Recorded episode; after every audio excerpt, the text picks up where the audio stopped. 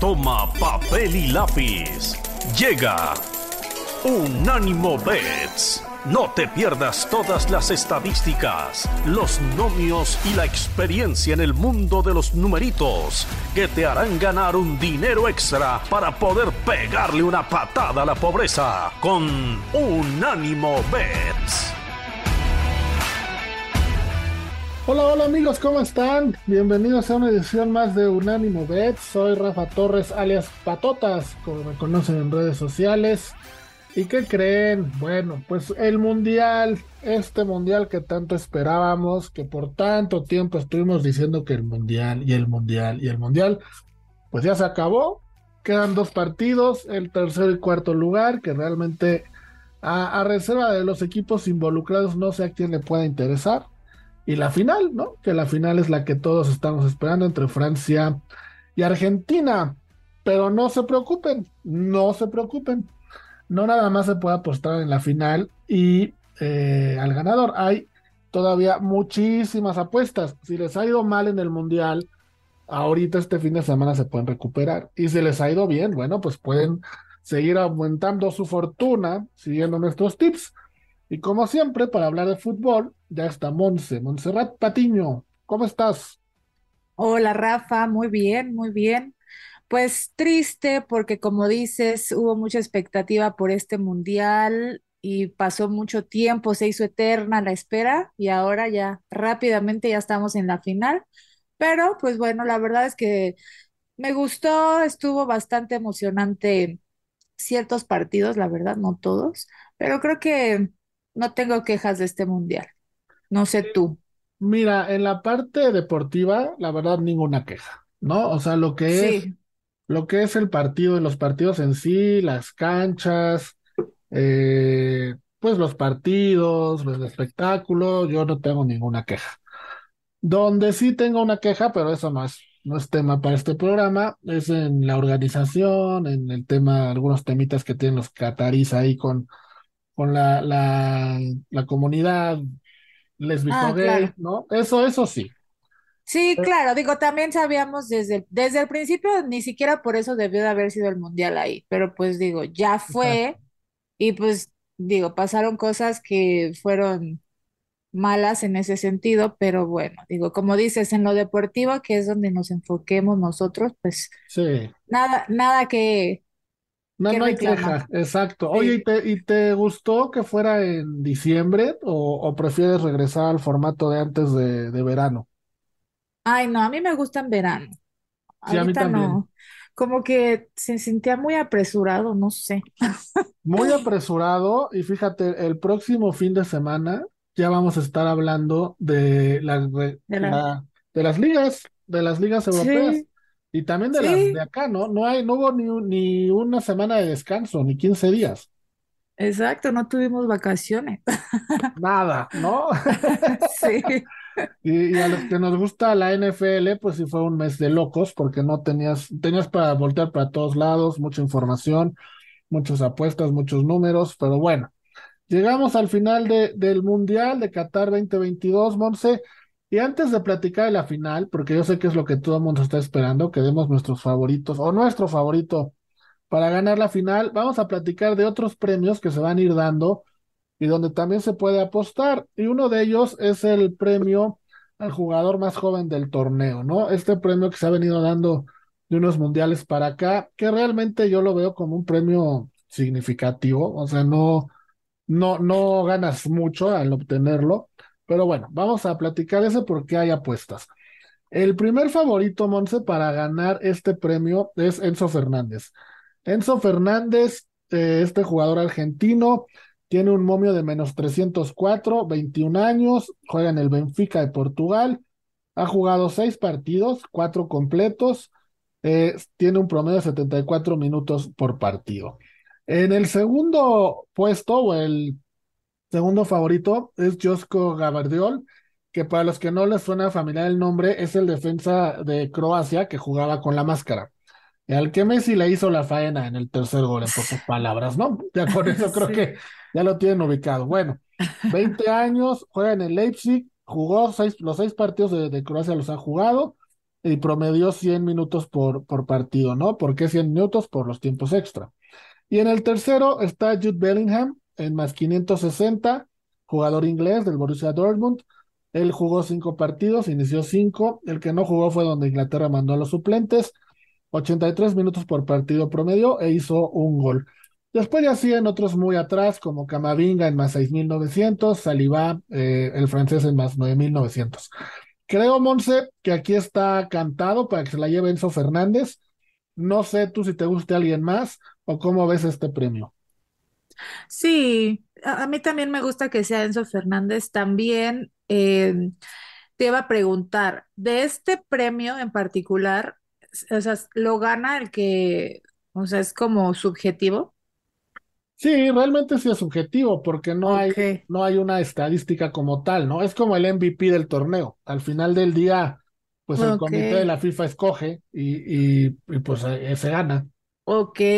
También sabes quién eh, puede ser eh, Julián, Julián Álvarez, perdón. Sí, también puede ser Julián Álvarez. Mira, Julián Álvarez lo tengo el jugador más joven del torneo. Fíjate, está raro que no lo tengan cerca, ¿eh? Bueno, por lo menos siento que empezó a ser este candidato desde el partido anterior. Sí, sí, sí, sí, pero no está ni en los cinco primeros para ser eh, jugador más joven del torneo, Julián Álvarez. Está raro eso. Ok, a lo mejor fue porque no, no había sido titular. Puede ser, pero por ejemplo, Camavinga, que está en más 6.900, solo jugó un partido y él sí está. Mm, sí está raro, pero eh, él, también creo que es un buen candidato y, y pues realmente creo que sí se va a ir por uno de los jugadores de los equipos que más lejos llegó. Sí, yo también, por eso creo que va a ser Enzo Fernández, porque en menos 304 ya se ve muy claro y luego sigue Gabardiola hasta más 460, ¿no? Sí, sí, sí, sí. Bueno, entonces, si tienen en su casino a, Julián Álvarez, es buena opción. Ahí, ahí se acaba de dar uno bueno. Podrían checarlo y meterlo, porque Julián Álvarez va a ser titular. Y vamos, ahorita vamos a platicar de él, porque en otros aspectos, en otros rubros, ahí está, ¿no? Monse, también tenemos el guante de oro, que vuelvo a contestar tu pregunta, es subjetivo, no hay una estadística. El más favorito es Yacine Bononu, para muchos conocido como Bono, el portero del Sevilla de Marruecos en más 149. Luego sigue el Divo Martínez, el de Argentina, en más 175. Luego sigue Hugo Lloris en más 400. Y en cuarto lugar está Dominik Likabovic, que es el portero de Croacia, en más 600. Aquí sí está la cosa más pareja. Eh, a pesar de que no, son, no es el primero, están el Divo Martínez y Hugo Lloris en segundo y tercer lugar. ¿Aquí con quién te quedas o quién te gusta como el guante de oro, Monse? No sé si es porque eh, pues no sé, se me hizo muy, muy buena su participación. Todavía falta el partido de, del tercer lugar, pero yo siento que Bono, por todo lo que hizo durante, o sea, que no recibió ni un gol más que el, su gol, su, el autogol que se metieron ellos mismos, y de ahí, ahorita en la semifinal, llevaban un gol, o sea, habían sido, había sido un, un portero eh, inquebrantable. Creo que solo por eso y por, por por la historia, por cómo se fue dando todo sobre Marruecos, creo que a mí me gustaría que fuera Bono. No sé, al también tener al Dibu y a Hugo Lloris, que pues son los finalistas, no sé si sea tan buena, tan buena apuesta, ¿no? Vamos a ver cómo, cómo se da la final y también cómo se da el partido de, del tercer lugar, porque puede que le metan más goles, ¿no? No, no creo. Yo creo que que al final se va a terminar yendo como el, el portero menos, menos goleado. Y por eso, ah, dime, dime. No, dale, dale, y por eso. No, y por eso siento, digo, tanto porque pues si, si queda así como está, creo que lleva tres goles. Sí, ahorita le han hecho tres goles, a él tres goles, como bien dijiste, uno que Canadá el autogol y dos de Francia. Luego sigue el Diego Martínez y Lloris empatados con cinco, cada uno ha recibido cinco goles. La diferencia del Dibu Martínez es que casi recibió, recibió dos de Arabia, uno de Australia y dos de Holanda. Y Hugo Lloris como que ha recibido un gol por partido, uno de Australia, uno de Dinamarca, uno de Túnez, uno de Polonia y uno de Inglaterra. Fue hasta el partido con Marruecos que ya no recibió gol. Exacto. En términos de la participación específica del portero, creo que Bono tiene más peso en su equipo porque sacó unas que de verdad decías que cómo, cómo es que estaba jugando así, ¿no? Sí. Lo Hoy, hizo, lo hizo, lo hizo muy bien y creo que aunque no es, no es el finalista, aún así va a terminar siendo el menos goleado. Yo creo que en la final, ya vamos a hablar de eso, pero yo creo que en la final sí les van a meter gol tanto al Dibu y tanto a Lloris van a- les van a anotar. Entonces, ahí, por, e- ya soltó el ambos anotan, para los que sí, quieran apostar. Vamos a una sí. pausa, Monse, rápido, que ya se nos come el tiempo y regresamos. Monse, estamos de vuelta. Estábamos platicando del guante de oro y ¿sabes qué? ¿Quién se nos está quedando atrás? Dominik Likabovic, el portero de Croacia. Él eh, recibió seis goles, pero hay que tomar en cuenta que tres se los hizo Argentina, ¿no? En la semifinal. Sí, Pero este sí, sí, sí. cuate contra Japón y contra Brasil le tuvo penales en la serie de penales, ¿no? Entonces, él también fue una, un portero importante. Él está en más 600, ya está más complicado. Pero eh, nos estabas explicando o contando que tú te quedas con Bono, ¿verdad? Sí, me quedo con Bono y si quieres nada más para cerrar, igual te recuerdo que a Bono no le metieron gol en, en los penales, España no le pudo meter ni un gol eh, durante toda la fase de grupos, los octavos, ni un gol más que el que fue el autogol contra Canadá, que pues bueno, fue una tontería, pero al final, pues bueno, fue el único gol que tenía hasta el partido contra eh, Francia. Ya de ahí, bueno, le metió dos Francia y su participación en general se me hace como más heroica, por así decirlo, que la de cualquiera de los otros porteros que también ha- lo han hecho muy bien, pero solo por eso y porque Marruecos no debía, o sea, como que jamás pensamos que iba a llegar a esas instancias, el portero fue clave. Todo eso yo creo que Bono, si es así de subjetivo este premio, yo, lo, yo se lo daría a Bono, por algo también es el más favorito a ganarlo. De acuerdo. Eh, y pues ya, nada más, ahí me quedo, Rafa. No sé tú qué pienses. No, yo estoy contigo, ¿eh? Me gusta mucho lo de Bono y por tomar alguna sorpresa me iría con el de Croacia, porque está en más 600. Lo de Lloris y lo de Dibu Martínez tendrían que tener una final, pero vamos, extraordinaria, cualquiera de los dos, de esas finales históricas, para ya quitarle el premio a Bono. Yo también Claro, así, así lo veo, ¿no? sí. Eh, pero bueno, entonces hemos coincidido con dos, con Enzo Fernández y con Bono. Vamos ahora, Monse, a otro premio que es el MVP del torneo. No hay que confundir el MVP del torneo con el máximo goleador. Ahorita vamos a llegar al máximo goleador. Este es el MVP, que también es un premio subjetivo. Realmente no hay alguna regla o alguna estadística que diga por qué se lo dan a X jugador. Aquí el favorito es Lionel Messi con menos 500, le sigue Mbappé en más 440, Griezmann en más 800, y luego ya vienen muy atrás Julián Álvarez en más 5900 y el Dibu Martínez en más 7900. Este premio, Monse, al Balón de Oro eh, o el MVP del, del Mundial, eh, creo yo, y ahí ese es un a título personal, que influye mucho el peso y lo que significas para tu equipo, ¿no? Por eso creo que Messi está tan favorito, pero ¿tú cómo lo ves? Sí, Rafa, la verdad no creo quien pueda arrebatarle ese, ese título a Messi, eh, tanto por, igual, te digo, más que todo circunstancias eh, externas, ¿no? Que sí sea su último mundial, sí ha sido su mejor mundial también, eh, como lo que dices, ¿no? El peso que tiene en su equipo y como realmente para mí Messi es el mejor de Argentina, pero por mucho, y sin él el eh, la selección argentina, pues mm, no, no creo que hubiera llegado tan lejos sin él. Eh, el, al que yo pondría para competirlo con Messi, ah, eh, siento que para mí es Griezmann, mucho más que Mbappé. Creo que Griezmann ha sido mucho más factor en la selección francesa que el mismo Mbappé, tal vez por, por la edad, porque pues tiene más experiencia, pero de verdad que igual, lo mismo que con Argentina y Messi, yo creo que Francia y Griezmann, él hace el equipo eh, mucho mejor, eh, se acomodan mucho mejor con él. Entonces, por eso creo que él podría ser su única competencia, a mi punto de vista, eh, antes que Mbappé, ¿no? Porque, bueno, sabemos que Mbappé, eh, pues es joven, ya tiene su mundial y pues está proyectándose para ser igual en unos años el mejor del mundo, pero pues ahorita y justo en este mundial creo que Griezmann es superior en ese sentido, como dices también por el peso que tiene en su equipo y todo. Sería el único que yo pondría para competir con Messi, aunque en los, en los momios pues no está para competir, ¿no? O sea, sí, ponen a Messi muy, favorito. Y, y, también creo que sí, ¿eh, Rafa, o sea, no creo que se lo puedan quitar ese es título. Que, es que diste un punto bien importante, todo lo que significa Messi, su último mundial, etcétera. Y mira, vamos a pensar, ahorita llegamos a ese punto, imaginemos que Messi es, que Argentina es campeón del mundo, ¿no? ¿Cómo no darle a Messi el MVP? Y ahora imaginemos que Francia es campeón del mundo.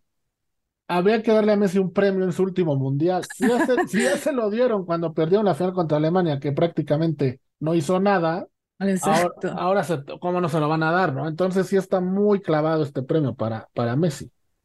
Sí, está muy clavado. Además que si nos vamos partido a partido, creo que el único, bueno, es que igual es hablar como, o sea, no por hablar mal de la selección argentina, la selección está ahí por, esa, la selección argentina está ahí por pues porque se ganó su, su lugar en la final, ¿no?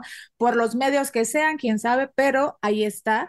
Pero sí se veía muchísimo como cuando Messi toca el balón, como que sus compañeros se emocionan y juega mejor el equipo en términos generales. Está muy, muy, muy cañón ese fenómeno de Messi. Entonces, te digo, ganen o no ganen, como dices, yo creo que se lo va a llevar Messi. Eh, si no ganan, pues con mayor razón ese va a ser como casi casi el premio de consolación, pero eh, igual si ganan, no creo que sea como, ay, bueno, ganó Messi, entonces vamos a darle el MVP a, a Griezmann. No, no creo que vaya a ser así. Yo creo que es Messi, pase lo que pase. Sí, yo también, yo también creo que es Messi, pase lo que pase.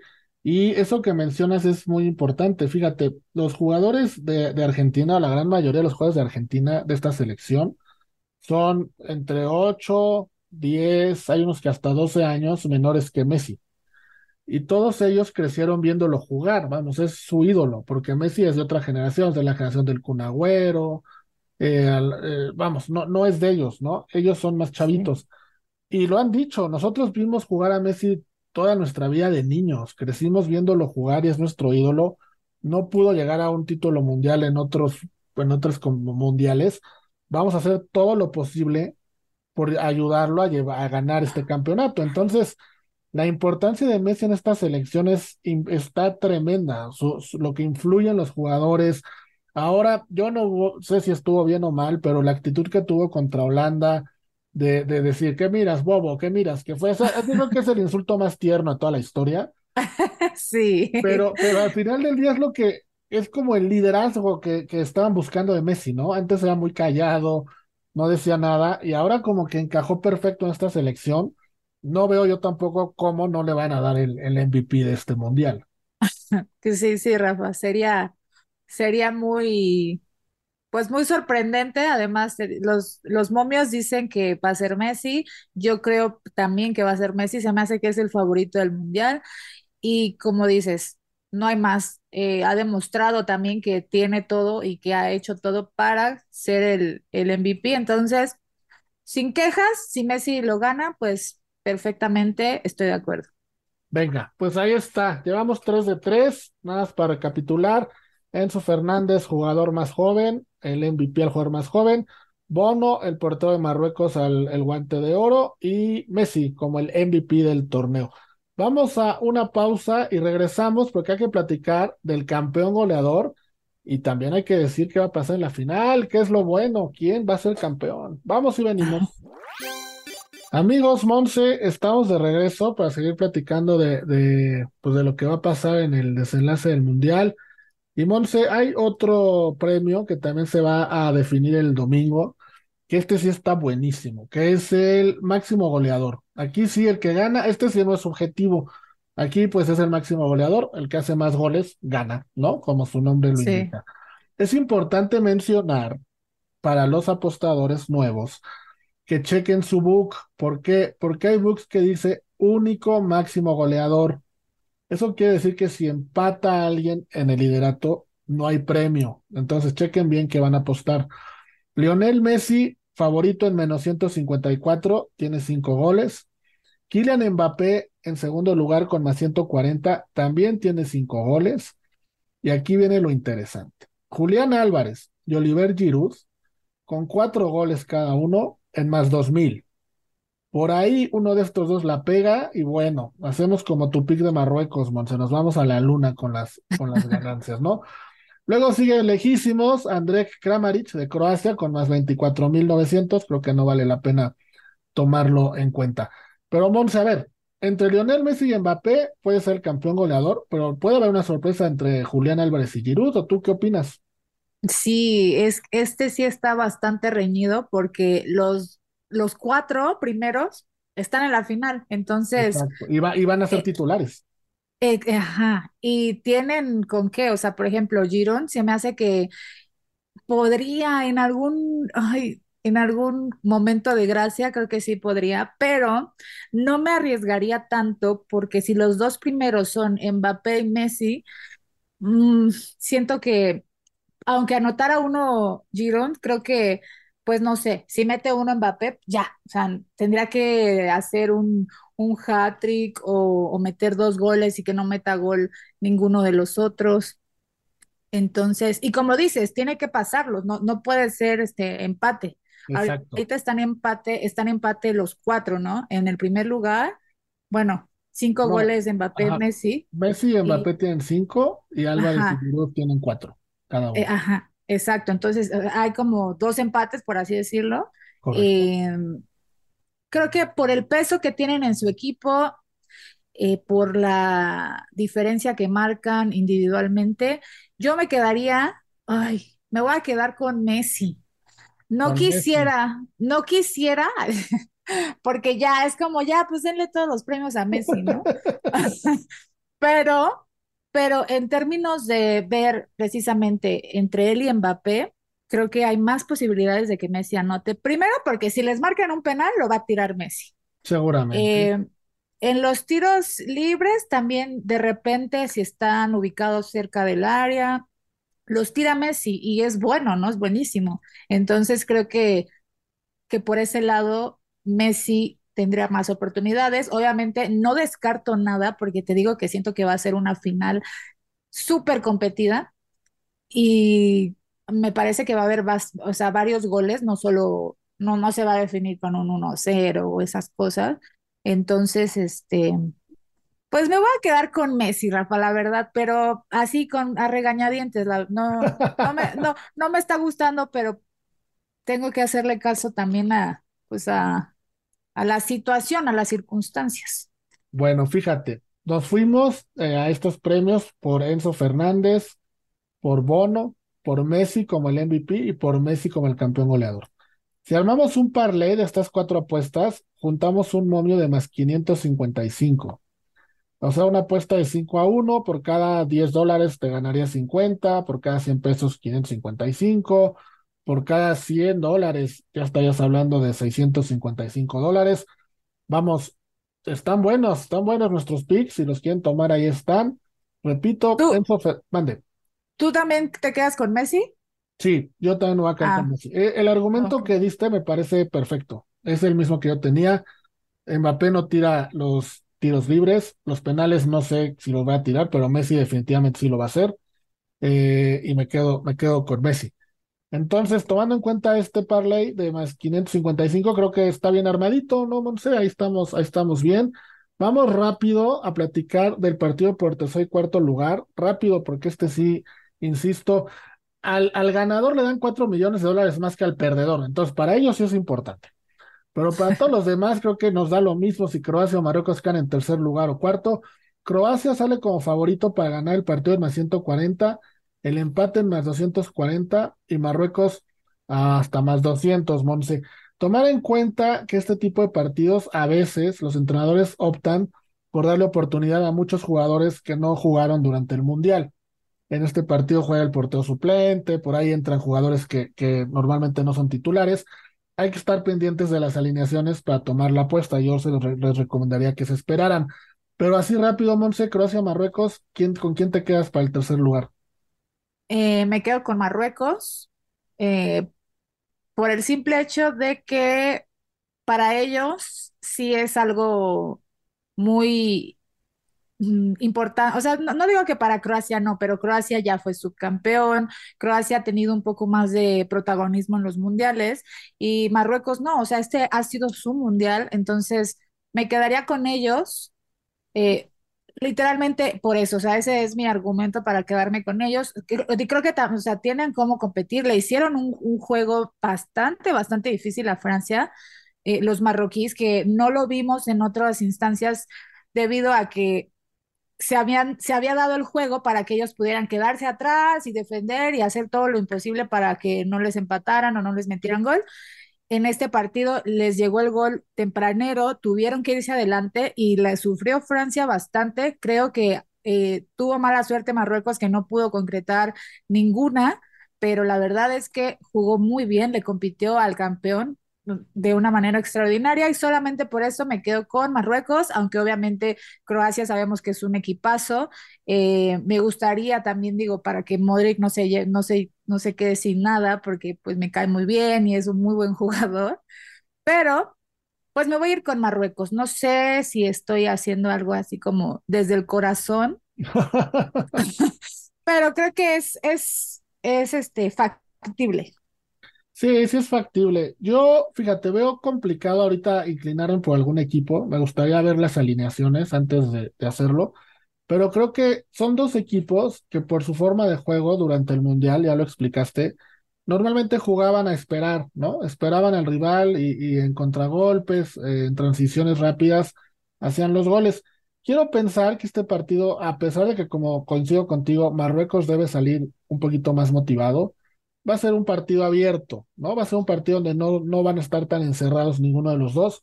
Y me voy a ir con el over. Me voy a ir con el over de dos goles y medio y me voy a ir con el ambos anotan.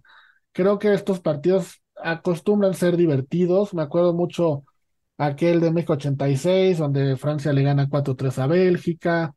En 94 Suecia y Bulgaria quedaron, creo que Sue- Suecia ganó 4-1. Vamos, normalmente son partidos con, con varios goles. Yo me voy a quedar con el over y con el ambos anotan y a ti te dejo la parte fina, que es Marruecos, ¿no? Tú escogiste Sí, Marruecos y, y si perdemos, pues perdemos porque tú escogiste Marruecos. sí, me voy a, me voy a morir con Marruecos desde, el- desde no sé qué, este, qué semana estoy que Marruecos, Marruecos, y no me creías que le iba a ganar a Portugal, pero ¿qué tal? No, ese fue el pick del mundial, ¿eh? Ese fue el pick del mundial. Hasta ahí en, en redes sociales te puse, oye, felicidades y vaya gente, varias personas se, se sumaron a la felicitación porque sí fue una lectura tremenda la que diste en ese partido. sí, la verdad estuvo muy buena, Rafa. Gracias por la, por la felicitación pública. Bueno, pues vamos a una pausa, Monsi, y regresamos ahora sí para platicar de lo más importante, quién levantará la copa y quién será el campeón del mundo. Vamos y venimos. Bueno, Monse, pues ya estamos de vuelta, amigos. Y ahora sí, para platicar de quién creemos que va a levantar eh, la Copa del Mundo, quién va a ser el campeón el próximo domingo. Y nada más para plantearla así, Monse, ahí te va. Argentina más 180, Francia más 180, el empate más 200. O sea, el casino nos dice, no tengo ni idea quién va a ganar, háganse bolas, yo pongo los momios parejos y ustedes decidan. ¿Cómo lo ves? Ahora sí que, ¿cómo ves la final, Monse? Ya sé, Rafa, no nos están dando ni un, este, ni una ayudadita, nada. nada, nada, nada. Y creo que es correcta la lectura. Esta final se me hace muy difícil de, de decir que quién puede ser favorito, porque no, o sea, real, no, no, no se puede, ¿no? Solo podemos hablar de cómo vienen jugando las elecciones. Eh, muy personalmente, creo que Francia es mejor equipo en todos los sentidos. Eh, creo que ha hecho un mejor mundial también. Pero, pues todo puede pasar, Rafa, la verdad. Una final, como siempre lo hemos dicho en este programa, se juega diferente y qué más que la final del Mundial, que es lo máximo a lo que se puede aspirar un, jugador de fútbol. Creo que va a estar demasiado cerrado el marcador. Cerrado me voy, me voy a referir a parejo, ¿no? Porque creo que va a haber muchos goles. Eh, en el partido contra Argentina-Croacia, Argentina salió a defenderse básicamente. O sea, creo que estaban jugando ocho defensas y dos delanteros. Sí. Eh, se vio muy marcada como la, pues el modelo que, que planteó Scaloni, que era hay que defendernos, no tenemos que tratar de sacar esto adelante, pero sin que nos metan gol, porque habían estado sufriendo de que, pues, creo que en todos los partidos les metieron gol, ¿no? En casi todos, creo que solo México no. Y Polonia, ah, no, Polonia sí. Polonia tampoco les metió gol. No, sí les metió ah. gol. Sí, solo México, ¿no? Sí, creo que solo nosotros no les pudimos meter gol. Eh, mira, eh, eh, y bueno, y Croacia. Croacia, solo nosotros y Croacia. Ah, vaya. Exacto. Hasta Australia. Hasta Australia les hizo un gol, exactamente. Entonces te digo, eh, por ese, por ese sentido, en, creo que y a Francia también les han hecho gol en todos los partidos, casi. Entonces, creo que si la tendencia es que les meten gol, y los, y los dos meten gol, pues entonces va a haber muchos goles, ¿no? Creo que va a ser, va a ser un partido de overs. Em, no estoy muy segura, Rafa. Me, me quiero ver muy, muy arriesgada. Y me gustaría decir que no se gana en los 90 minutos. Porque creo que va a, sí, creo que va a ser empate y se van a ir a tiempos extras. Quién sabe si se vayan a ir a penales. Pero si se llegaran a ir a penales, creo sinceramente que lo va a ganar Argentina. si llegara a ser el caso. O sea, ¿tu pronóstico es campeón Argentina en penales? Eh, no, no, no, a ver, te voy a decir. Mi pronóstico, y ya te lo voy a dar de una vez, para no andarme, para no andarme con rodeos, es que lo gana, que lo gana Francia. Francia. Yo, yo creo que Francia tiene todo para ser bicampeón. Eh, los jugadores, eh, su estilo de juego, no sé si le vaya a alcanzar a los, a los argentinos como le ha venido funcionando. No pueden salir a defenderse contra Francia definitivamente, ni siquiera eh, Marruecos, que era a lo que se dedicaba, no, perdón, no Marruecos, este, Croacia, que era lo que se, pues como venía haciendo su estilo de juego, logró hacerlo, salir defendiéndose. Em, y Argentina tampoco creo que lo haga. O sea, creo que va a ser un partido donde los dos van a estar echados para adelante, los dos van a intentar hacer goles rápido y van a estar motivados, ¿no? Como, pues, me imagino, como cualquier final que se juega. Entonces, eh, dicho esto, yo creo que Francia lo gana, pero voy a hacer peleta, o sea, voy a hacer así como, depende de cómo se vaya. Como plan B. Exacto, sí veo, sí veo que se van a ir, o sea, bueno, que se puede alargar a tiempos extras, me jugaría que penales y que lo gane Argentina. Okay, no sé, no sé cómo veas eso, si está medio tonto, medio arriesgado. No, no, no, no, ningún pique está tonto, al contrario, es una apuesta, una apuesta live que también vale mucho la pena, ¿no? Estar viendo los momios y ahí te puedes ir cubriendo o te puedes ir recuperando según tu apuesta inicial. Te voy a dar un par de datos rápidamente que son muy lejanos. Argentina y Francia se han enfrentado tres veces en Copas del Mundo. La primera fue en 1930, Argentina le ganó 1-0 a Francia en fase de grupos. La segunda fue hasta Argentina 78, 48 años después, y nuevamente Argentina le ganó a Francia 2-1 también en fase de grupos. Y la revancha francesa vino en el Mundial pasado, en octavos de final, cuando le ganaron a Argentina 4-3 en un partidazo donde ya se vieron las caras Messi y Mbappé. Ese juego es el que mucha gente cree eh, lo catalogaron como el mejor partido del Mundial, del Mundial pasado, ¿no? Entonces, eh, es un partido importante. Argentina eh, no le ha podido ganar a Francia en partidos a una elimina a un a vida o muerte, aunque realmente solo han jugado uno, y Francia no le ha ganado a Argentina en partidos de fase de grupo, han jugado dos. Esos son los antecedentes, ¿no? Yo me voy a quedar, Monse, con el antecedente del partido del Mundial pasado. Creo que vamos a ver uno de los mejores partidos en esta Copa del Mundo. Me voy a quedar con el ambos anotan. Me gusta mucho el ambos anotan. Y me voy a quedar con un gol de Messi, que ya lo habíamos dicho, y que Argentina es campeón. No sé el método, en sus casinos pueden apostar si en 90 minutos, en tiempo extra o en penales. Yo voy a apostar, Argentina levanta la copa, que ahí ya matas las tres posibilidades, ¿no? O incluyes las tres posibilidades. Me quedo con Argentina levanta la copa, gol de Messi y ambos anotan. Ese, esos son mis picks para para la final. Oye, ok, Rafa, sí, está muy buena, muy, muy buena. Estoy de acuerdo contigo en todo, Eh, pero si, si, tenemos que ser así de decir quién gana la, quién gana el mundial, yo te voy a llevar la contraria. Yo creo que yo creo que Francia tiene para hacerlo. Si no hay nada raro, este, ah, ya vamos a empezar. Como la, la voz, como la voz que hoy no vino, ya vamos a empezar con cosas raras.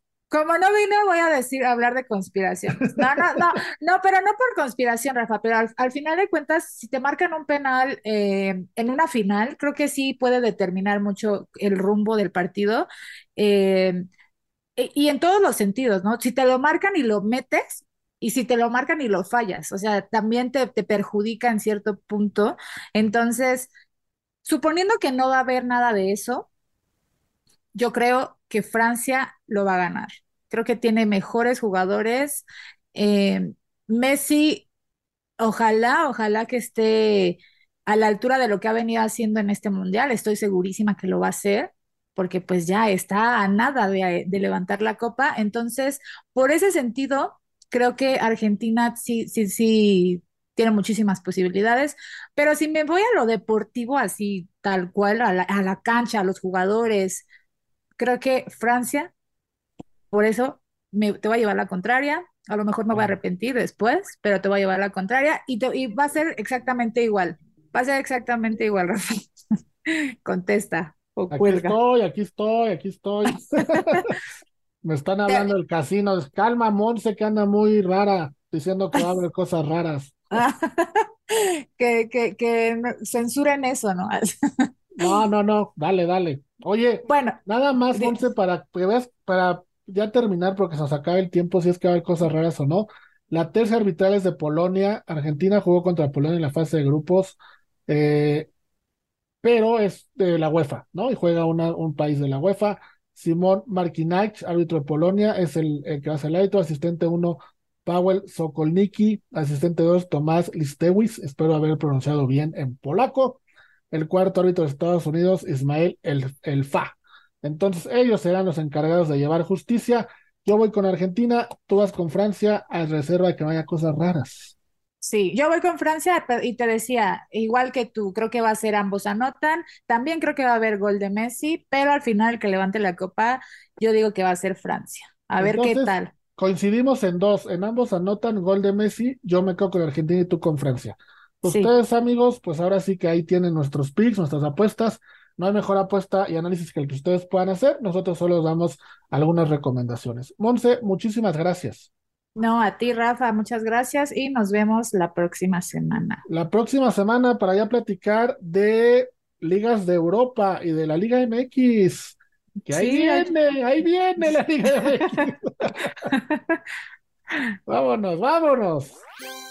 Amigos, amigos, estamos de vuelta en Unánimo Bets para platicar ahora de la NFL, el deporte que más apasiona y donde más apuestas hay, aunque usted no lo crea, la NFL es el deporte donde más se apuesta, incluso más que el mundial, incluso más que el mundial del que ya estuvimos platicando hace ratito.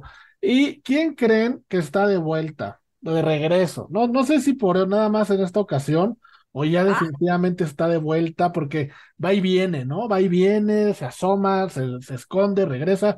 Pero ya aquí está Elvita Jiménez, la reina y alma de este show. Elvita, ¿cómo estás? Feliz, feliz de estar con ustedes y feliz porque sigue habiendo NFL. Va a haber NFL el sábado. Estoy muy feliz de que haya NFL todos los días. Por mí, feliz. Sí, oye, te extrañamos mucho, ¿eh? Yo, vi que como que nos querías cambiar, como que andabas en otros lugarcillos, pero qué bueno que estés de regreso, ¿eh? No, no, iluminas esta cabina con tu presencia. No, hombre, todo lo contrario, ustedes me iluminan la vida a mí. Fíjate, hoy que regresas, que la voz de Las Vegas estuvo quejando, todos los shows que no estuviste estuvo queje y queje y queje y queje que no estabas. Y yo le expliqué, le expliqué, mira vos, es como un préstamo, como los jugadores que se prestan, lo prestas a un equipo y lo regresa, así es, la onda es, es algo así, está prestada durante el mundial, pero ya va a regresar. Y ahora que regresaste, el señor no viene a trabajar, Dios mío santo. Sí, no, no, no, le salió un compromiso extrañamente, pero bueno. extrañamente, exacto. Pero bueno, ya estás de vuelta, qué bueno, y listos para platicar de NFL. Y Elvita, como bien dices, eh, hay NFL este sábado. Este sábado tenemos un partidazo a las ocho y cuarto, horario del este de los Estados Unidos, siete y cuarto de la Ciudad de México, que es Miami visitando Búfalo. Búfalo es favorito por menos siete puntos y altas y bajas de 44.5.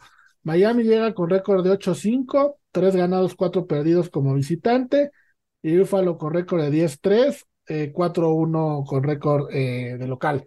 ¿Cómo ves este juego? Tua contra Josh Allen, parece el partido de la semana. Sí, me gusta, me gusta, porque además de, de, ser divisional, este, pues es una división que ya, ya, no está tan competida este, con los Patriots ahí, aunque están a un solo partido, pero aún así creo que es un gran duelo, aunque siento que Miami se está desinflando, poco a poco se va desinflando los muchachos y eso me da mucha alegría.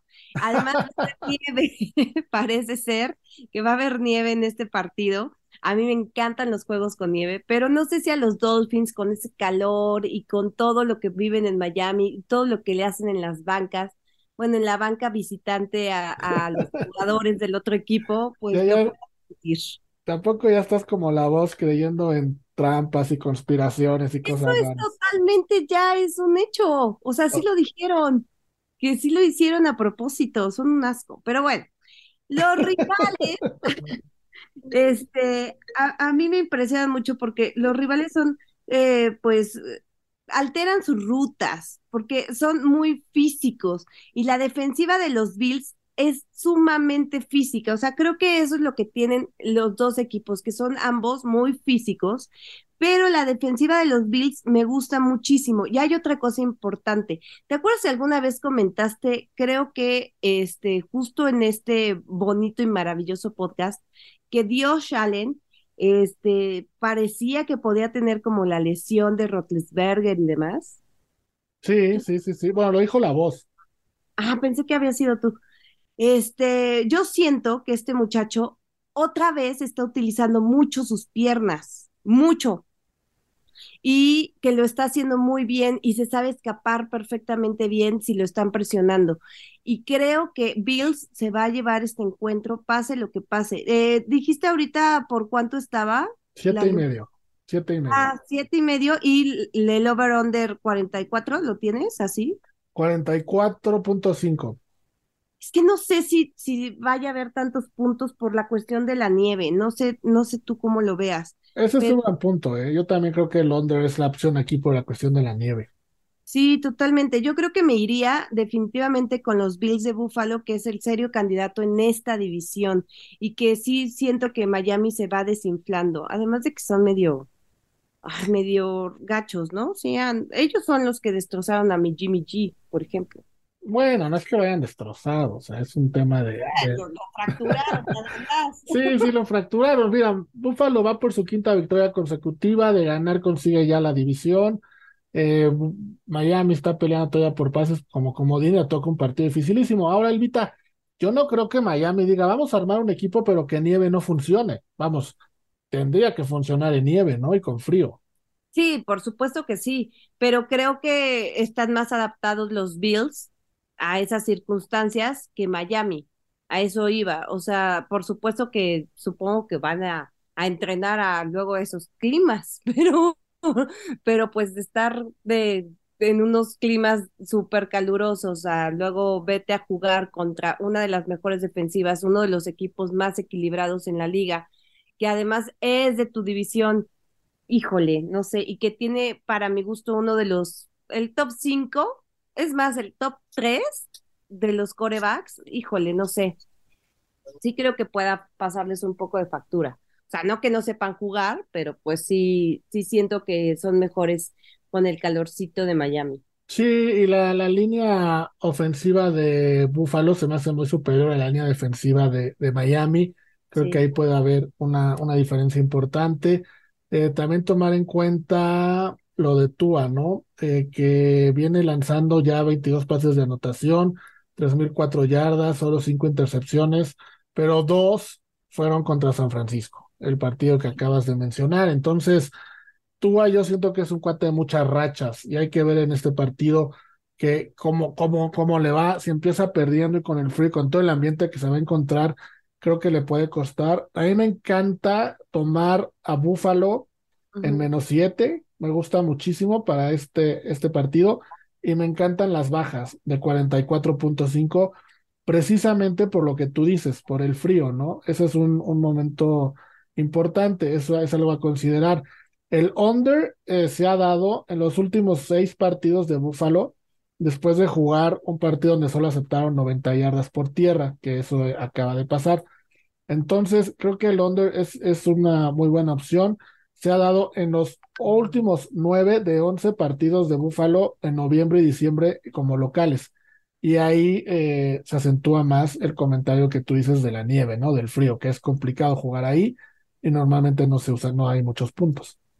Sí, sí, yo también creo que también me quedo exactamente con lo que dices, con Búfalo, en lo de menos eh, siete y medio, me late. Sí, sí, sí, yo creo que esa es, esa es la, la jugada. Ahora, eh, ¿te gusta alguna proposición para algún jugador? No sé, eh, Josh Allen más de dos touchdowns por aire, Josh Allen más de 65 yardas por tierra, Tarek Hill más de 120 yardas por aire. ¿Te gusta algo de eso? Sí, sí, lo de Dios Allen, sí, me late. La, la segunda opción, lo de las yardas este, por tierra. Está bonita, ¿no? Ah, es que sí, está, está corriendo más otra vez y eso era como una de las esencias de este, de este coreback, que lo hace sumamente completo. Pero ¿cómo está o qué? Está en menos 110 si logra esas yardas y si logra más de dos puntos, de dos puntos, de dos y medio pases de anotación, más 140. Esa está buena también. Sí, totalmente. Sí, me, me lanzo con esa apuesta, también me gusta. Bueno, pues vamos a una pausa, Elvita, y regresamos porque hay que platicar de Dallas, que juega contra Jacksonville. También ahí hay buenos, buenas cosas que apostar. Vamos y venimos. Amigos, estamos de vuelta para seguir platicando de la NFL. Y vamos ahora, Elvita, a platicar otro partido que también es, está interesante, que es muy bueno. Este ya es el domingo, domingo a las 12, horario de la Ciudad de México, una, horario del este de los Estados Unidos, y son los Cowboys. Los Cowboys de Dallas van a la Florida, van a Jacksonville y van como favoritos. Abrieron en menos cuatro, un, un, un, un momio bastante interesante. Había estado en menos seis, pero ya bajó hasta menos cuatro altas y bajas de 48 y medio. Dallas llega con récord de 10-3 y Jacksonville con récord de 5-8. ¿Cómo ves a los Cowboys visitando Jacksonville?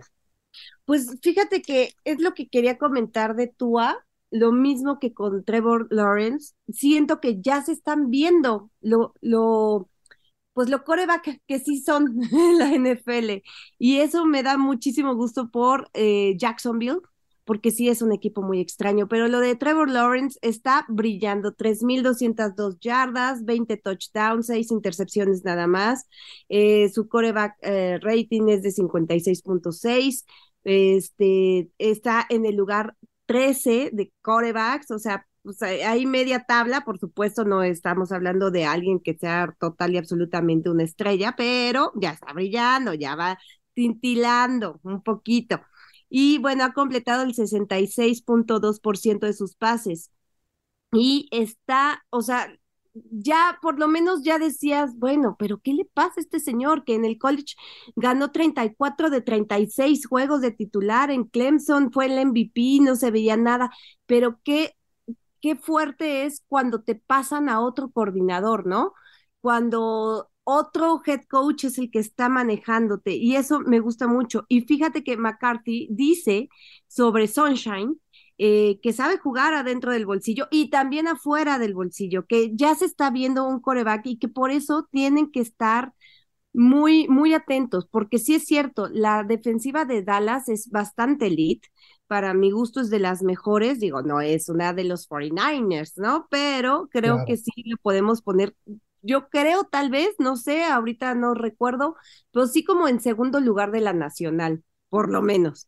Este, me gusta muchísimo lo que está haciendo realmente Doc Peterson. Eh, y aunque sí tienen récord perdedor ahorita, creo que ya se está notando cómo va avanzando este, este equipo. Y la defensa de Jacksonville, pues la semana pasada anuló a Derrick Henry y creo que eso es sumamente importante. Esto fue claro en la segunda mitad de, del partido y acá, pues de lo más importante que tiene la ofensiva es mi Polar, mi Polar que tú sabes cómo he hablado bien de él desde hace muchos años y Elliot. Entonces, creo que va a ser un duelazo, aunque por números y por estadísticas pareciera que no, que va a estar así de, ay, es Jacksonville. No, yo creo que va a ser un, un partido muy parejo. Además, a Dallas le, les costó trabajo, ¿no? La semana pasada también un poco. Entonces, me gusta muchísimo este partido. No me lo pienso perder por nada del mundo mundial. Ah, ni por el mundial tampoco. Y ya no va a haber, ya a la hora que es el partido, ya la final ya va a haber sido, ya, ya no va a haber mundial. Ya habrá fiesta en Argentina o en Francia, ¿no? Exactamente. Pero bueno, realmente me gusta mucho este partido, aún así creo que Dallas puede que lo saque de visitante. Sí, sí, yo también lo veo así. Dallas eh, llega con cinco partidos ganados de forma consecutiva. Eh, aún así están abajo de Filadelfia por buscando el liderato de la división. Veo complicado que lo puedan ganar. Creo que los Cowboys van a ser el mejor wild card de la conferencia, pero ya está complicado que le ganen la división a Filadelfia. Un punto importante es que mejoraron, o entre comillas, eh, armaron un poquito mejor su ofensiva. Contrataron el lunes a T.Y. Hilton. T.Y. Hilton, un veterano receptor ya de 10 campañas, pasó prácticamente toda su carrera en Indianápolis, entonces jugaba contra Jacksonville dos veces por temporada, eh, les hizo 9.691 yardas, 631 atrapadas, vamos, tiene números de Pro Bowl Hilton, ¿no? No jugó la temporada pasada, pero conoce perfectamente a Jacksonville, conoce muy bien los esquemas defensivos de ese equipo y sobre todo conoce, conoce el estadio. Eh, Dallas también firmó al, al tackle defensivo Anthony Rush, que era de su, de su escuadra de prácticas y a Trayvon Mullen, ¿no? De los waivers de, de, los Cardinals. Entonces, pues parece, Elvita, que, que sí se están armando así para, para algo importante. Me gusta mucho una apuesta, lo que mencionabas, entre Ezequiel Elliott y Tony Pollard. Me gusta para que Tony Pollard corra más de 55.5 yardas. Eso te paga, eh, está en menos 10. Y que Dak Prescott lance mínimo un pase de anotación, eso está en menos 140.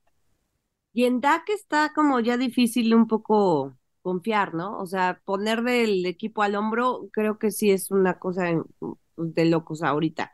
Pero sí, me gusta mucho la de Tony Pollard, sobre todo por, o sea, yo dije, ay, es poquito, pero no, ya después dije, ay, oye, pero este Derrick Henry sí lo pudieron detener la semana pasada los Jacksonville, así que me gusta mucho esa apuesta. Yo me iría con, con la de Tony Pollard.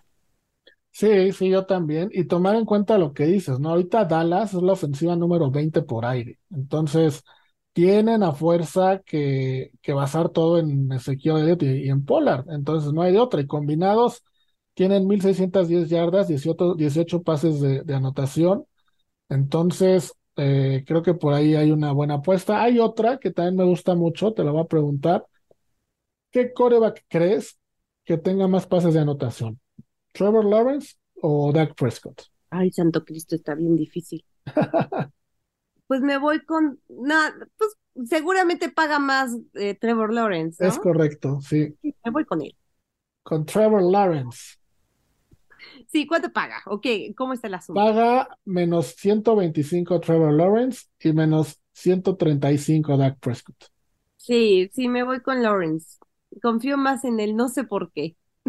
Oye, y de, de Touch, porque está más guapo, yo creo. Ay, no, no.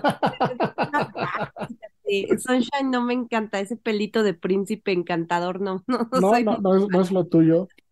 No, no soy tan fan. Oye, y este, y en touchdowns totales, ¿crees que el partido tenga más de cuatro touchdowns totales, menos de cuatro y medio, o más de seis y medio, o menos de seis y medio? No, no, no, lo de los cuatro. ¿Más de cuatro y medio o menos de cuatro y medio? Mm, menos, o sea, que sean cuatro. que sean cuatro, eso te paga más 150. Entonces ahí, ahí hay una apuesta interesante. Y viendo los trends de, del partido, el over entre estos dos equipos se ha dado en las últimas cinco veces que se han enfrentado. Ese es un buen trend para tomarlo en cuenta. El underdog ha cubierto la línea cuatro de las últimas cinco veces que se han enfrentado. Ahora no sé si Jacksonville de local sea una buena opción para, para que cubra esta línea. Mucha gente pensará que sí. A mí no me gusta, me voy a quedar con, con Dallas. Y del lado de Jacksonville, han hecho over en los últimos seis partidos que han jugado contra Dallas. Entonces, se espera un partido de bastantes puntitos, ¿no? Sí, eso es lo que estoy viendo. Sí, creo que va a estar. Sí, es que ya. ¿Cuánto dices que tienes? Es que yo tengo 47 y medio, pero son 48 y medio lo que tú tienes, ¿verdad? Bueno, yo lo tengo en 46, en 48, pero abrió en 46 y medio. Entonces, no sé ahorita no todos los casinos lo han de tener igual, pero abrió en 46 y medio y en algunos lugares ya va en 48. Sí, pero sí, sí, me voy con el, con el, este, te iba a decir under, pero no, con el over. Over de 48. Bueno, pues muy bien. Vamos a una pausa y regresamos para seguir platicando de NFL. Elvita, pues ya estamos de vuelta. Vamos a seguir platicando de, de la NFL porque, híjole, cada vez se acerca ya la, el final de la temporada, ¿no? Estamos llegando al playoff y la cosa está muy, muy interesante. muy interesante. Y más con el partido que sigue, la verdad. Pero no, a mí me está estresando muchísimo que de verdad se va muy rápido esta temporada, ¿no? O sea, bueno, la temporada en general de la NFL es rapidísima y eso que tenemos un partido más. Sí, eso que tenemos un partido más, pero sí, se va, se va muy rápido, muy, muy rápido. Y bueno, el partido del que vamos a platicar es Cincinnati visitando Tampa, otro equipo visitante que es favorito, menos tres puntos y medio de, Cincinnati, cosa que está rara. Tampa eh, más tres y medio, altas y bajas de 44.5. Cincinnati llega con récord de nueve ganados y cuatro perdidos. Tampa con seis y siete, tres tres en casa. Hijo, esa división creo que la va a ganar el menos malo y en playoffs yo no le veo muchas aspiraciones a ninguno de los que pase. Y del otro lado, pues Cincinnati eh, está haciendo algo similar a lo de la temporada pasada, ¿no? Que parecía que en la temporada como que no, no la armaban y cerraron con todo y llegaron hasta el Super Bowl. Ahora están empatados en, la, en el norte de la americana 9-4 con, con Ravens.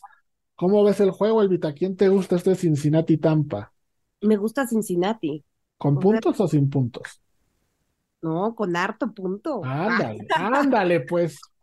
Oye, después de la paliza que ha estado recibiendo Tampa Bay, o sea, si no es por algo sorprendente de Tom Brady que saca con 20 segundos de, del cuarto cuarto el partido, que fue, eso fue creo que la semana antepasada, qué cosa, pero la, la ofensiva de Tampa Bay no carbura, ya se está peleando otra vez con todo el mundo, como fue en el 2019 con los Patriots, ya le gritó a todos, a Evans, a no sé quién. O sea, de verdad, este, se ve que Brady no le está pasando nada bien y esta ofensiva no se ve por dónde. Del lado de, de Cincinnati, fíjate que casi nadie ha hablado de, de la lesión de Trey Hendrickson, que creo que es ahora sí que la vitalidad en la defensa de los Bengals. Este señor eh, jugó con la mano rota, con la, una fractura en la muñeca, el cuarto cuarto del partido pasado, y ese tipo de cosas está fatal, porque este señor antes de los Browns tenía seis sacks, 28 tacleadas, dos balones sueltos forzados, 22 hits al coreback y es el que lidera al, al, equipo en la defensa. Y pues bueno, ahora obviamente va a estar Hobart, este, Sample, eh, Osai, Gunter para pues ver qué se puede hacer ahí, pero no creo que juegue definitivamente, creo que va a estar eh, fuera dos semanas, ¿no? Más o menos, es lo que se decía pero la defensa de Cincinnati está en el puesto 11, son buenos en los cierres sobre todo y sobre todo jugando fuera de casa, permite 3.8 puntos en, el último cuarto. Y pues son los estaban en los cinco primeros antes de la semana 14 y pues para colmo, te digo, Tampa no funciona, no carbura su, su ofensiva y son mucho más vulnerables ahora por tierra. Y pues tienes a este Samash eh, Pirine. Y, sí, pues, Samash Pirine, sí. Pirine, Y a Joe Mixon. Exacto, o sea, que a mí se me hacen realmente formidables lo que hacen. Bueno, Joe Mixon, de hecho, la temporada pasada me ganó mi corazón, pero ahorita me muchísimo y le han dado este pues mucho balance a la ofensiva de Cincinnati. Eh, entonces hay que hay que checar eso y nada más pues eh, las lesiones de de Ty Higgins y de Tyler Boyd, pero la verdad es que Cincinnati es de los que mejor están jugando ahorita, se me hace. Y sí, no, sí, para ponerlo en contexto, están promediando 371 yardas por partido, que los convierte en la, en la ofensiva número 5 de toda la liga, ¿no? Y están también promediando 25.8 puntos por partido, es la ofensiva número 7. Y para poner en contexto lo que decías, Tampa, al contrario, apenas está promediando 17.2 puntos por juego, que son la quinta peor ofensiva en, en ese rango, ¿no? En ese rango, perdón. Lo que decías de Joe Mixon y Samach Perrine, obviamente es correcto, como siempre, Elvita. Están promediando 5.2 yardas por acarreo, 136 por, hicieron 136 yardas contra Cleveland.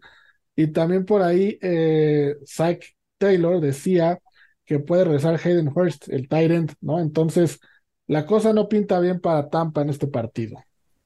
Sí, no, nada bien. O sea, yo sí, la verdad, creo que ya lo que quiere Tom Brady es terminar con esto y ver qué es lo que va a suceder el próximo año.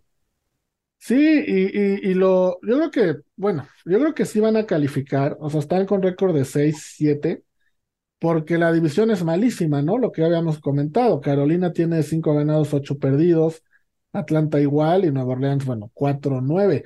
Pero el que gane de esta división, además, algo que digo, de la NFL se puede esperar todavía muchas cosas, pero el que gane esta división va a jugar un partido de local de playoff.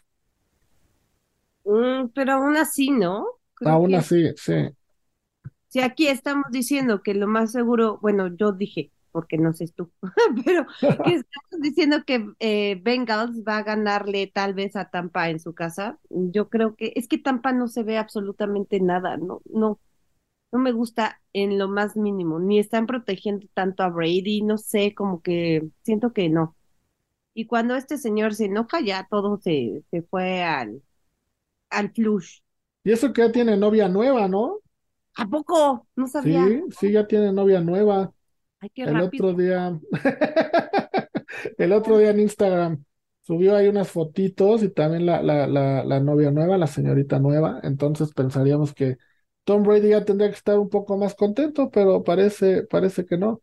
También Elvita, pues ya tiene 45 años, ¿no? No, no, no es cualquier cosa, por más que se cuida y todo, no es lo mismo. Yo hoy sí, había un trend que decía que nunca apostaras en contra de Tom Brady, ¿no? Pero hoy día creo que ese trend ya no da, ya no da para más.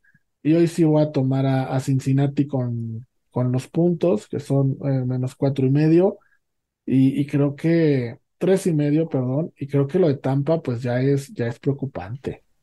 Sí, es preocupante y además ya como que ni siquiera te gusta verlos jugar. Bueno, a mí eso es lo que me sucede.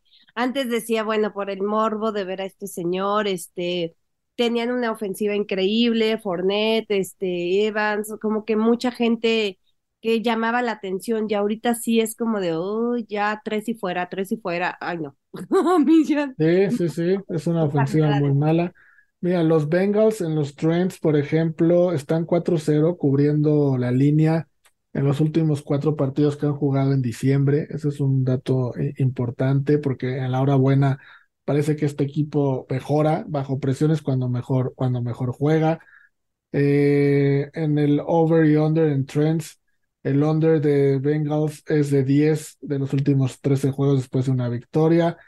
Entonces, eh, para donde se le ve, pues no, no veo mucho para, para Tampa. Tampa tiene under en cuatro de sus últimos cuatro juegos después de aceptar 30 puntos o más. eh, under en los últimos 11 de 13 después de una derrota. Vamos, un partido que se ve complicado para Tampa, nos quedamos entonces los dos con Cincinnati, ¿de acuerdo? De acuerdísimo. Perfecto, pues vamos a una pausa y regresamos para platicar de nuestro último partido. Vamos y venimos. Bueno, Elvita, estamos de vuelta y tenemos otro juego, el cual me parece bastante interesante, que es el lunes. El, no, no, no, no es el lunes, perdón. Es el domingo, también es el domingo por la tarde, a las 4.25 horario del este de los Estados Unidos, 3.25 de la Ciudad de México, y es Tennessee que va a Los Ángeles visitando a los Chargers. Los Chargers son favoritos por tres puntos. Eh, los dos llegan con un récord de siete ganados y seis perdidos. Los dos están luchando todavía por la clasificación, aunque eh, Tennessee la tiene, entre comillas, un poquito más fácil porque va como líder de su división y los Chargers ya se ve complicado que puedan alcanzar a Kansas y, rebasarlo, ¿no? Entonces, eh, Tennessee peleando por ese puesto divisional, el primer lugar, y Los Ángeles peleando por un puesto de comodín. Al final del día, creo que a los dos los veremos en, en playoff y muy posiblemente, perdón, se enfrenten. Entonces, Chargers favorito por tres puntos, altas y bajas de 46 y medio. Ay, este, este partido no lo sé, no lo sé porque siento que está como muy igual. Eh, este, pues sí, como bien dices, ambos para los playoffs. Los Titans tienen una ventaja de dos juegos en la, en la división sur, mientras que los Chargers pues luchan, pues sí, por dos de dos lugares, ¿no? Finales, pero como bien dices, no creo que, que pueda suceder un, milagro para que puedan alcanzar al Kansas City. Pero bueno, ahí están los dos. A mí lo que me, me gusta mucho que Herbert, es que Herbert, siento que Los Ángeles es como que a veces bien, a veces mal, a veces dan unos juegazos y a veces no tanto, pero Herbert, el partido pasado contra Dolphins, si no mal recuerdo, estuvo realmente increíble en el bolsillo bajo presión, como que se sentía muy cómodo, todo muy, muy bien eh, abría muy bien los espacios, sabía por dónde, entonces eso me gustó mucho. Los Titans llevan tres perdidos a liga. y, aún así siguen en primer lugar de su división. Sí, imagínate, o sea, sí hay divisiones que sí están como del terror, ¿no? Pero, pero Henry, eh, sí lo estuvieron manteniendo los, los Jacksonville, eh, los Jaguars, pero los Chargers son vulnerables por tierra. Entonces yo creo que, que puede ser que, que mm, Derrick Henry dé un muy, muy buen juego. Es su juego número 100 de la temporada regular. Los Titans, este, bueno, Henry es el segundo en la liga con 1199 yardas por tierra y necesita solo cuatro yardas para llegar a las 8000 en su carrera. Y yo creo que pues evidentemente lo va a lograr y que tiene seis juegos terrestres de 100 yardas esta temporada. Necesita recuperarse de la semana pasada, de sobre todo de tener dos balones sueltos en esa derrota eh, contra los Jaguars. Así que creo que va a salir encendido, que va a salir enojado, que va a salir con todo. Y como les decía, eh, los Chargers son muy vulnerables por, por tierra, pero Herbert puede que haga las cosas muy bien. Yo creo que va a ser un empate. Ah, sí.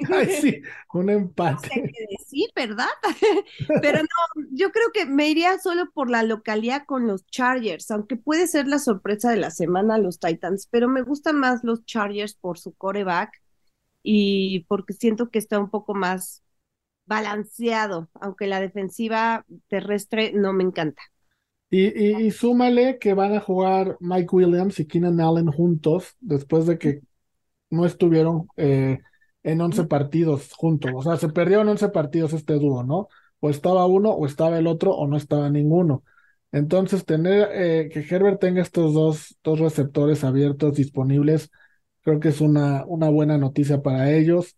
En el partido pasado le mandó 12 pases y completó 92 yardas a Allen contra Miami. Eso creo que es una buena noticia. Williams tuvo seis atrapadas y 116 yardas contra Miami, así como un touchdown. Entonces, tener a estos dos ya sus armas principales en cuanto al aire es importante para Herbert. Eh, creo que eso va a hacer que, que sea un partido donde veamos bastantes yardas de Herbert. Eh, podemos ir por ahí tomar las 220 yardas o más por aire, eso te paga menos 130.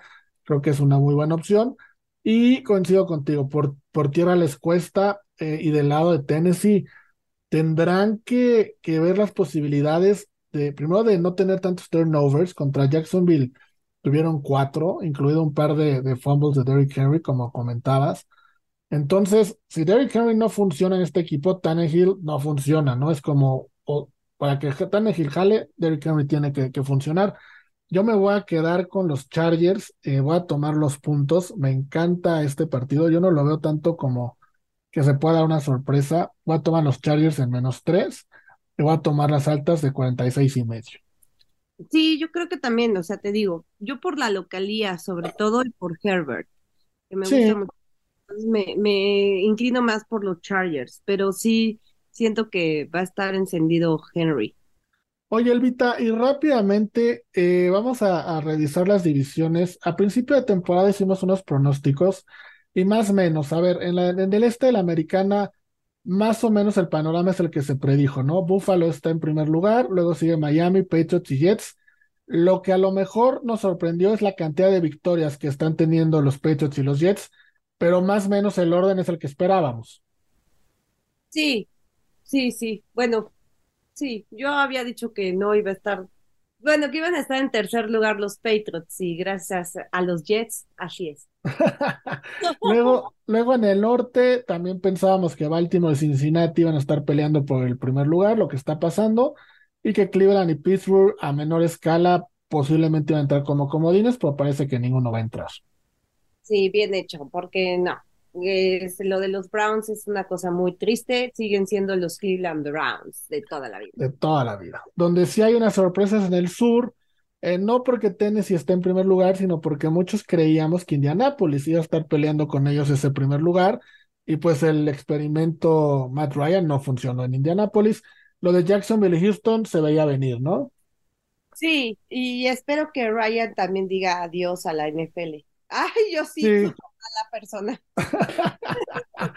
en el oeste, bueno, tenemos el fracaso del año, como lo vengo diciendo, que es Denver. No esperábamos que estuviera ganando la división, pero sí que estuviera más o menos con Los Ángeles peleando un comodín. Lo de Kansas no sorprende, los Raiders en, eh, tampoco ya prácticamente eliminados. Sí, realmente aquí sí creo que es la gran decepción de toda la temporada Denver, porque yo de hecho pensaba, ya sabes, que hasta Super Bowl, y pues no, Wilson es un, es un espejismo. Sí, un desastre, un verdadero desastre. Vámonos a la nacional, donde en el este, Filadelfia, Dallas, Washington y Gigantes, creo que a todos, a todos nos han sorprendido porque están teniendo los cuatro una mejor temporada de lo que pensábamos. Así es, sí dijimos desde el draft, creo que Filadelfia se había armado muy, muy bien, pero aún así creo que, que nunca pensamos que los cuatro iban a estar peleando y mucho menos los Giants y los Commanders. Exactamente, sí, ¿no? Ahí van, ahí van, vamos a ver hasta, hasta dónde llegan. Y todavía cabe la posibilidad matemática de que clasifiquen los cuatro. Es complicado, pero aún se puede, aún se puede dar con una combinación de resultados. En el norte, Minnesota, eh, también creo que no lo, yo no lo había proyectado tan arriba. Detroit, bueno, 6-7, Packers muy abajo y Chicago en su lugar acostumbrado. Sí, más o menos sí habíamos dicho que tal vez eh, Green Bay con que adiós Davante Adams y demás no iban a funcionar tanto por pues el egoísmo, la egolatría, de, de Rogers y así es, pero sí, de los Vikings sorprende. Sí, sorprende, sorprende y mucho. En el sur, bueno, ¿qué te digo? Creo que eh, a lo mejor el orden sí es más o menos el que pensábamos, pero la cantidad de victorias de todos ha decepcionado bastante, ¿no? Sí, tristísimo. Lo de Tampa Bay se me hace una cosa deplorable y tristísima. Y extraña además. Y extraña además.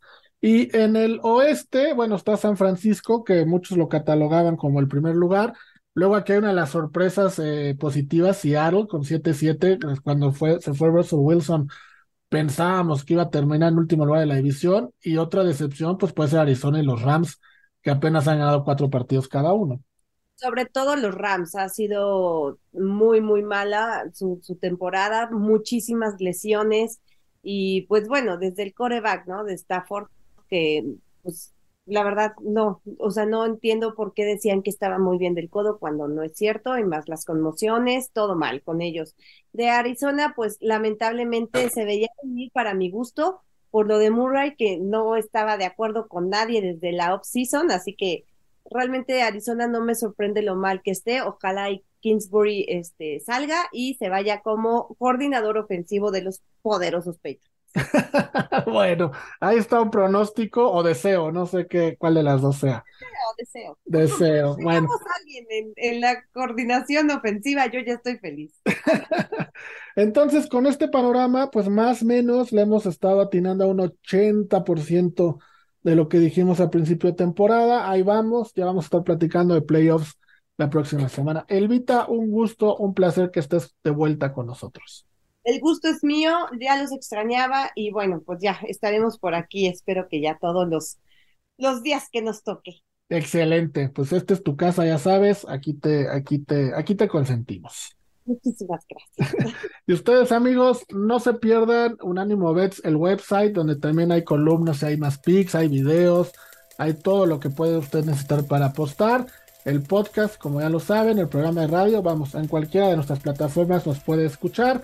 Nos vemos la próxima semana. Cuídense mucho. Adiós.